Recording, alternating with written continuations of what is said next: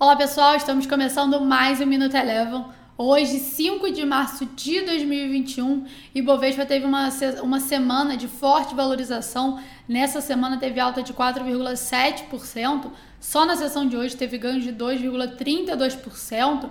As maiores contribuições para o índice Bovespa ficaram por conta das ações da Vale, que subiram 5,8%.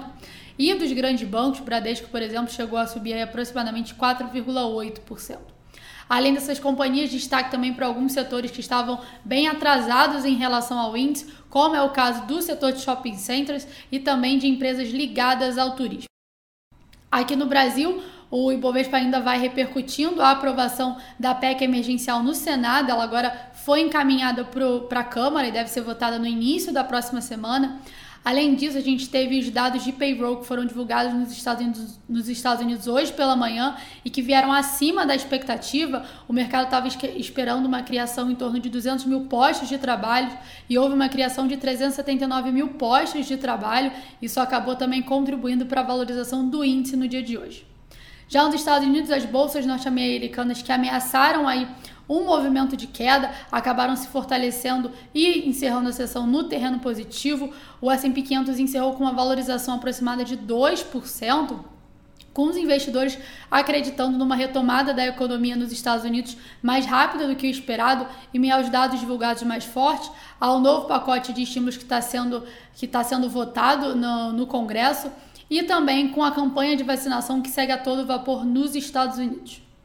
Passando para o dólar, esse também teve um dia bem positivo, se fortaleceu frente às principais divisas pelo mundo e aqui no Brasil não foi diferente.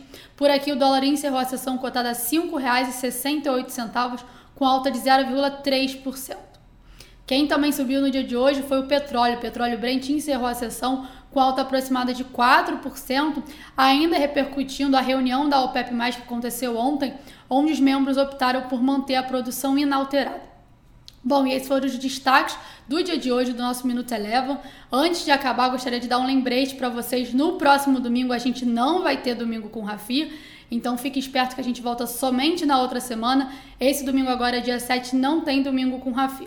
O Minuto Eleven de hoje fica por aqui. Se você quiser ter acesso a mais conteúdos como esse, inscreva-se em nosso site www.elevafinancial.com e siga a Eleven também nas redes sociais. Eu sou a Jéssica Feitosa e eu te espero no próximo Minuto Eleven.